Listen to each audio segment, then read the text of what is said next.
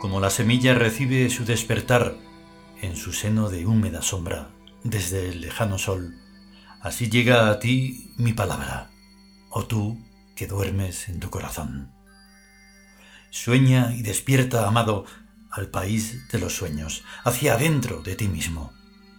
Sueña y recuerda el ancestral origen de nuestra estirpe.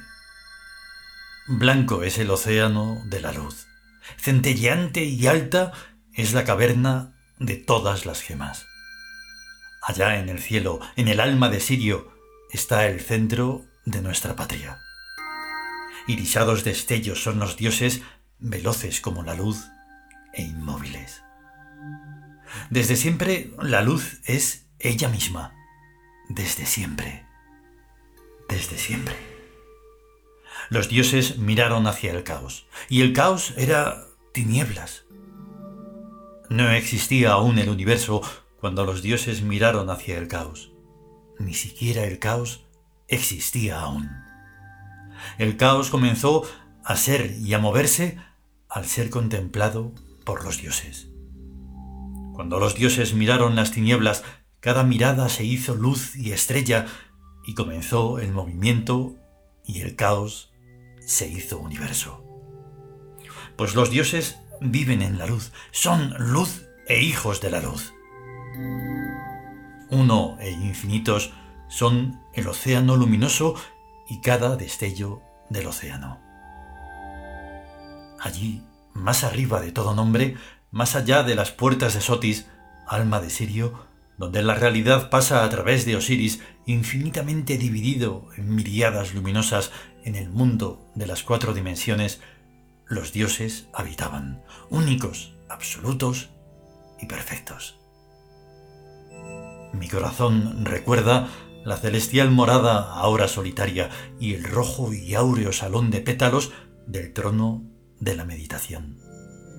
Y la inmensa bóveda vacía en cuyo curvo muro transparente cada fenómeno de cada universo traza su signo. Es necesario, dijeron los dioses, llegar a ser. Vivíamos en el seno de Isis, nuestra madre, la sublime nada.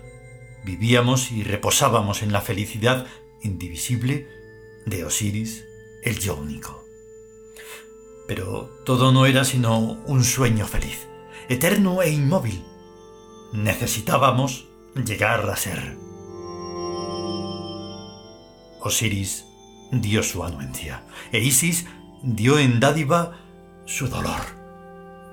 Set alzó su inmensa mano contra Osiris y el Señor de la Eternidad cayó del trono. Todas las tinieblas aclamaron. ¡Sed reina! Mientras el cadáver de Osiris se deshacía en universos y empezaba el reinado del polvo Set. En el mismo instante de extinguirse, Isis formuló un encantamiento que hizo brotar una mirada de los ojos de Osiris muerto y disperso, mirada que engendró a Horus en el seno de la nada. ¡Vida!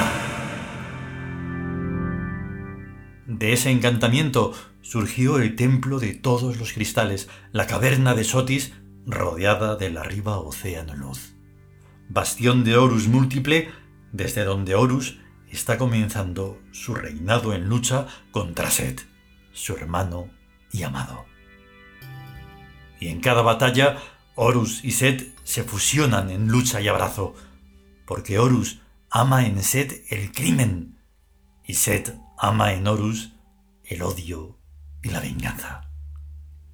Como estuvo previsto en el origen, así se suceden uno a uno, enlazados e infinitos, los eventos. Pues esta es la lucha entre el polvo y la armonía, entre el análisis y la síntesis, entre la desintegración y la unidad.